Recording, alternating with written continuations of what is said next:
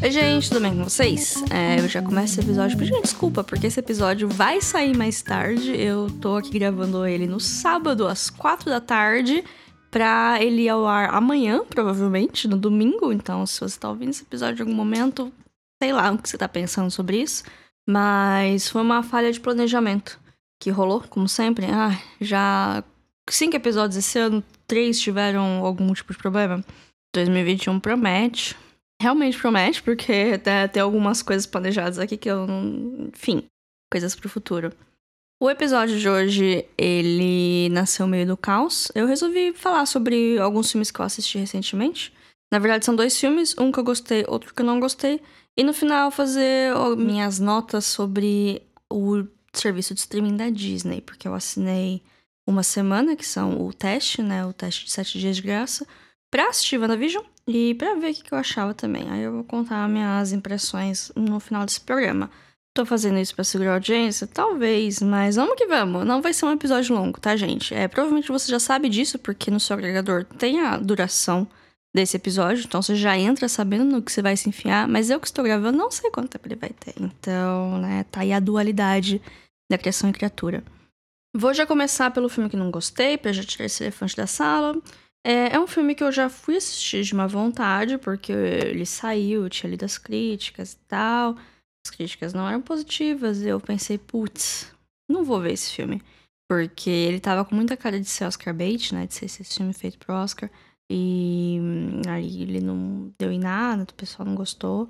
Mas aí eu tava um dia de manhã sem meio que nada pra fazer. Falei, deixa eu ver esse filme pra eu dar minha opinião. Então eu fui assistir extremamente de má vontade achando que eu fosse odiar, e no final eu não odiei. Eu achei ele apenas ruim, mas não, não me despertou sentimentos que é o Era Uma Vez Um Sonho. Em inglês é Hillbilly Elegy. Ele é um filme que está sendo distribuído pela Netflix, então ele tem o selinho de original Netflix, por mais que, sei lá como que é a burocracia para você ser um original Netflix, mas até onde eu sei ele não era para ser, depois se tornou. Ele é estrelado pela Amy Adams e pela Glenn Close. Nenhuma das duas é protagonista da história, por mais que Amy Adams apareça mais.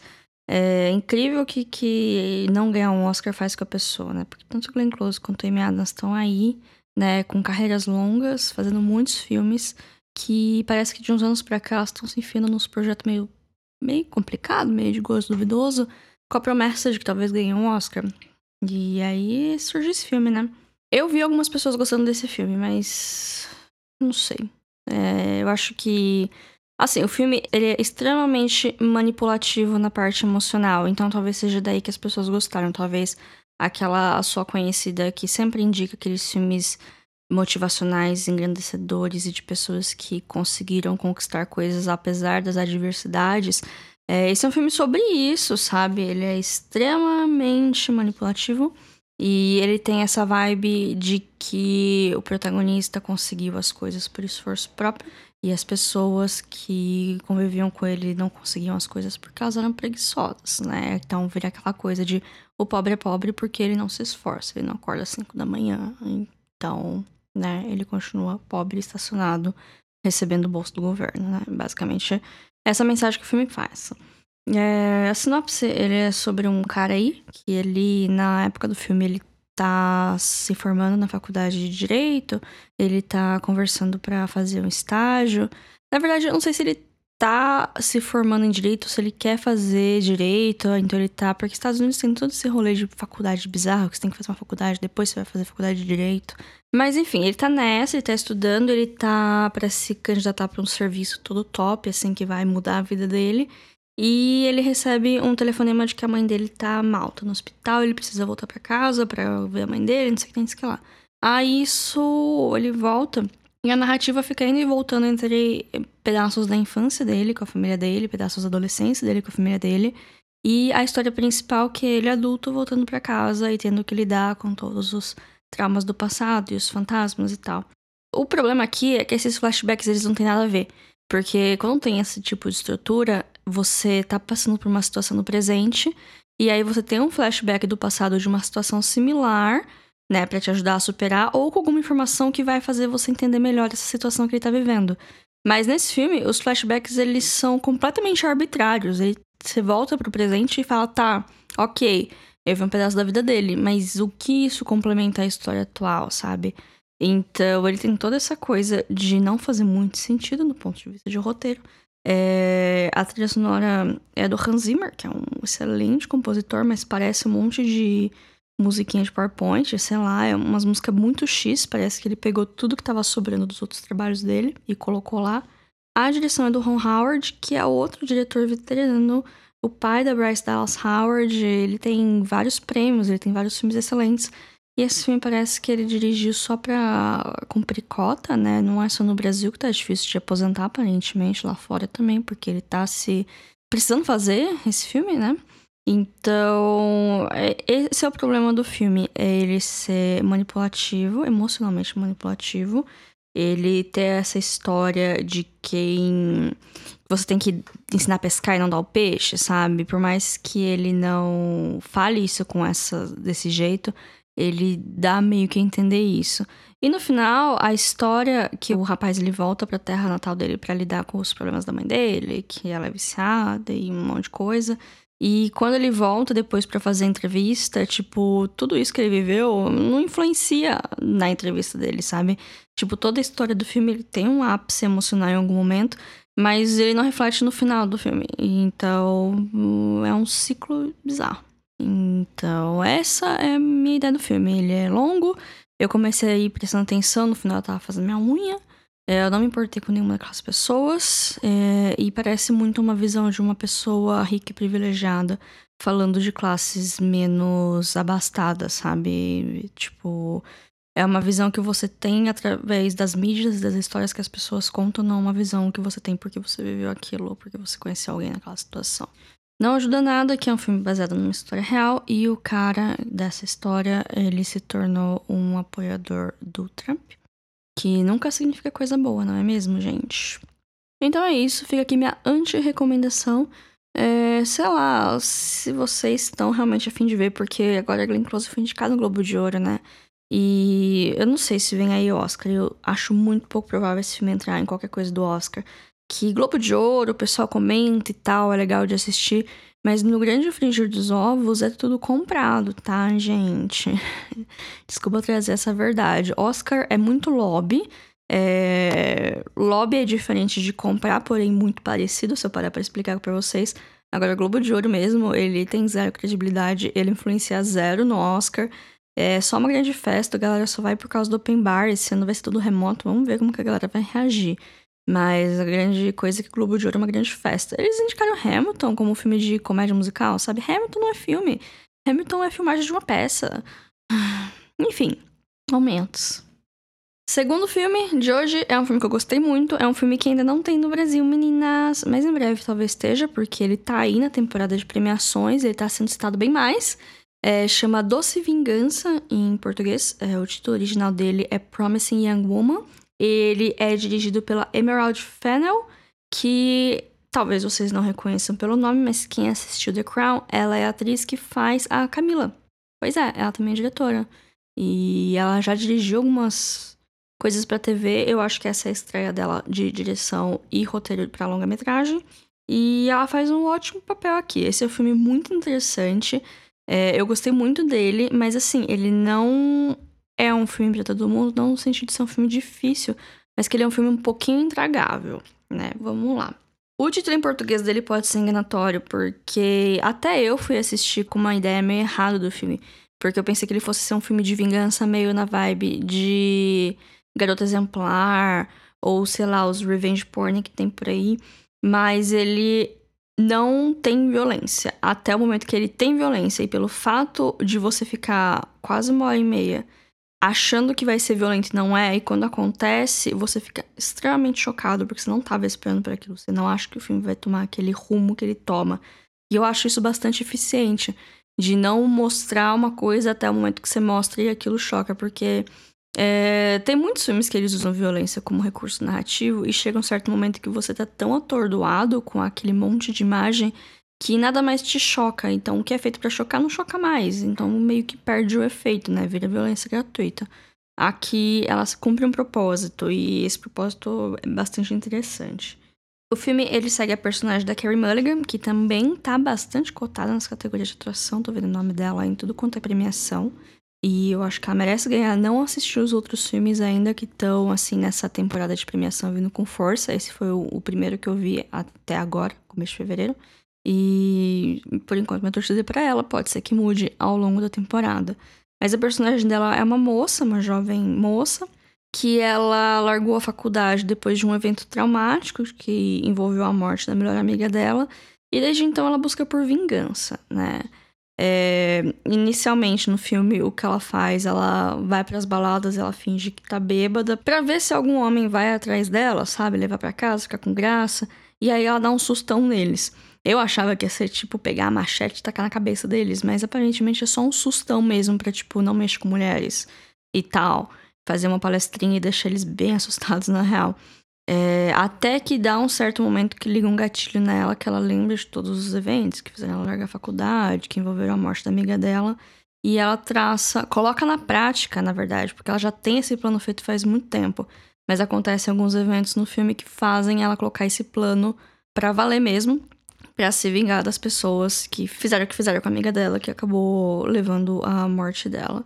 Esse é um dos filmes em que basicamente nenhum homem presta, até quando você acha que, hum, ah, não, esse homem ele é diferente. Aí ele vai lá faz uma coisa que você fica, hum, complicado, né? E o final desse filme, ele é completamente surpreendente. Eu não tava esperando que nada. Quando vira o terceiro ato, eu fiquei, meu Deus, o que está acontecendo? O final dele é extremamente satisfatório até o momento que você para pra pensar e ele deixa de ser satisfatório. Eu acho ele bastante agridoce, mas eu acho ele muito pautado na realidade. Ele faz muito sentido se você parar pra pensar, sabe? No começo você pode ficar um pouco chocado e pensar por que que tá acontecendo isso, né? É realmente uma escolha da direção. E quando eu terminei de assistir, eu fiquei meio assim, mas conforme eu pensei e conversei com outras pessoas, o final faz muito sentido. E eu acho que só melhorou o filme para mim. Então fica aí a recomendação, mas essa recomendação com ressalvas. Tipo, não vai esperando ser aquele filme de grandes triunfos e violência, porque na verdade é um filme bastante cru e termina com esse, esse gosto amargo na boca.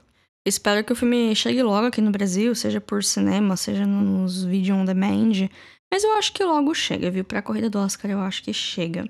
Para as outras premiações aí eu já não sei.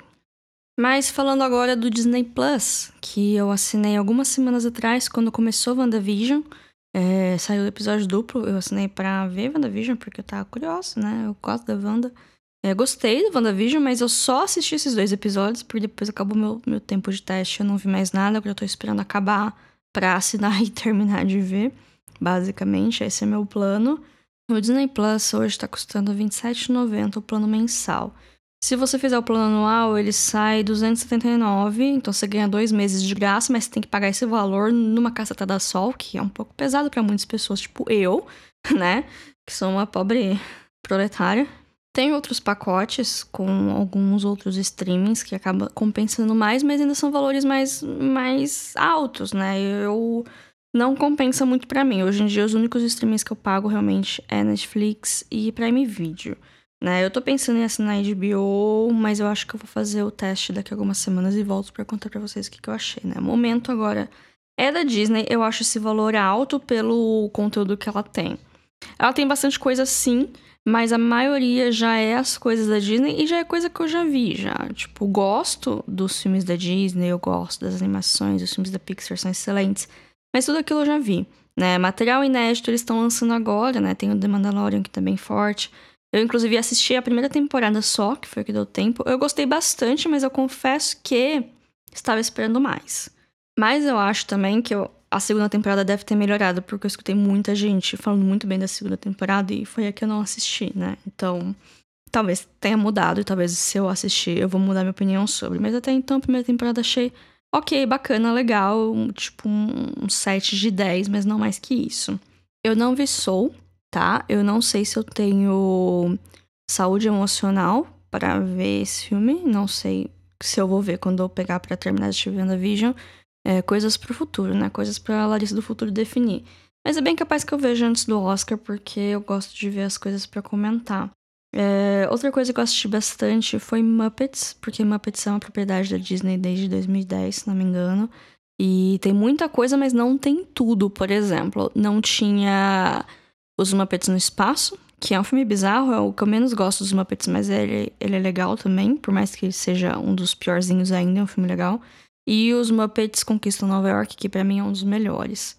No Disney Plus também tem a série dos Muppets de 2015, que foi uma série bastante controversa, porque ela é meio, aspas, adulta, com os personagens dos Muppets vivendo num ambiente meio 30 Rock, sabe? De bastidores de um programa ao vivo. E é meio documentário, assim, meio da Office. Eu amava aquela série, eu assistia toda semana na época, quando saía, quando nem tinha aqui no Brasil como ver. Mas a galera lá fora que é uma coisa muito muito marcante mais pros gringos que a gente. Eles ficaram meio, não sei, meio estranho de pensar na possibilidade que os Muppets façam sexo.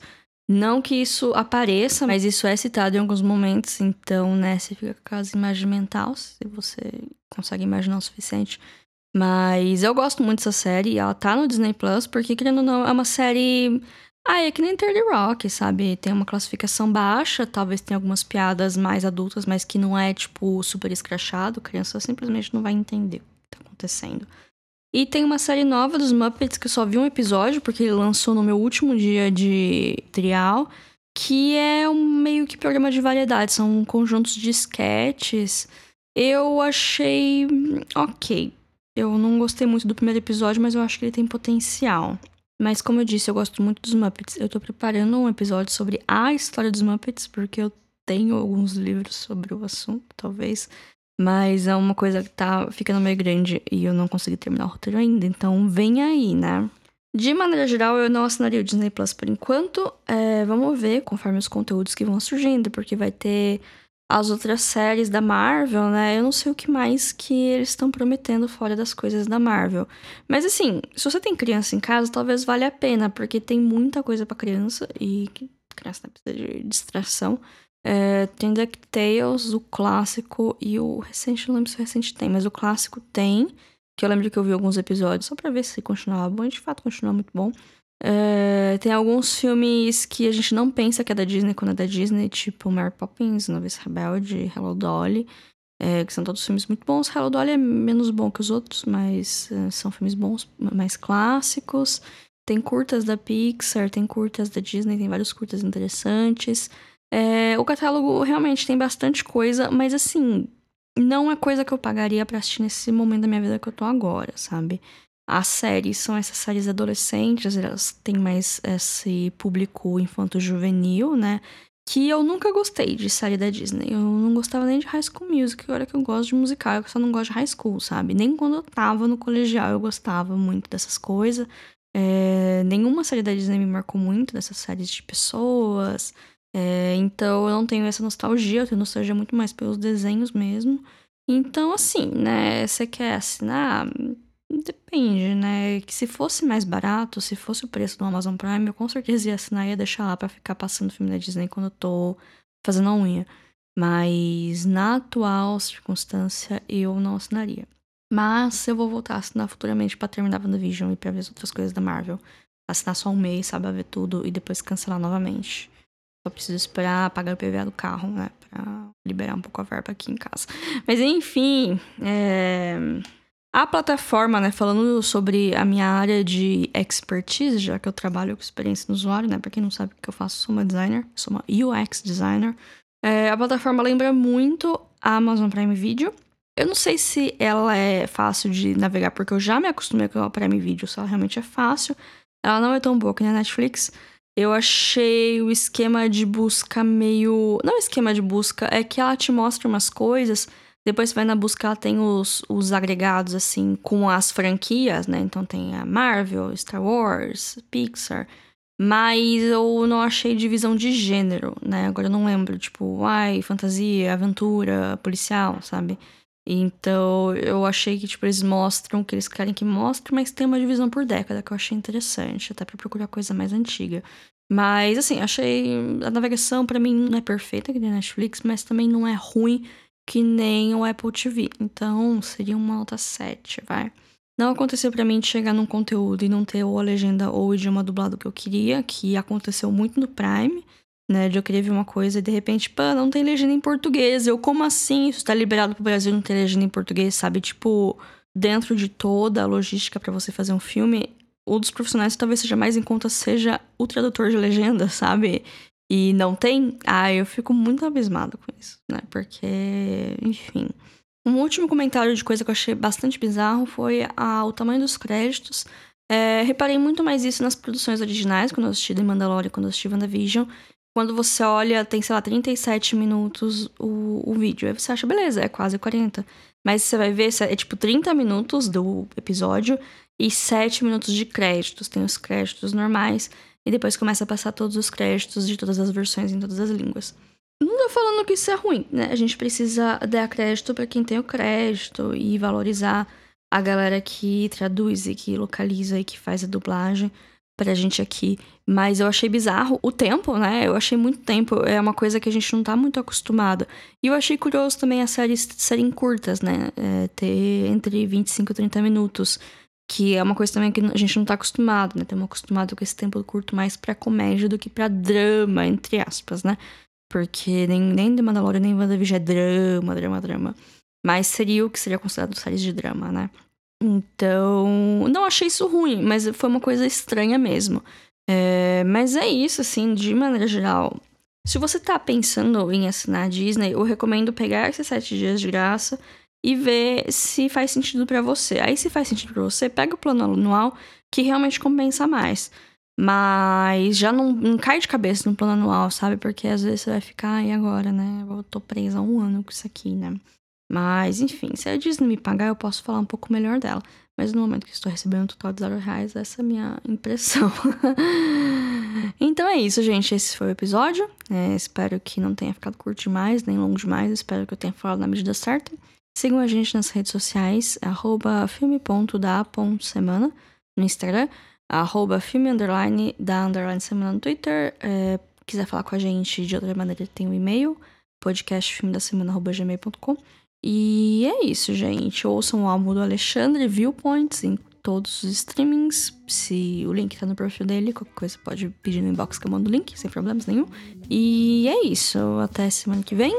Fiquem bem. Tchau, tchau. thank you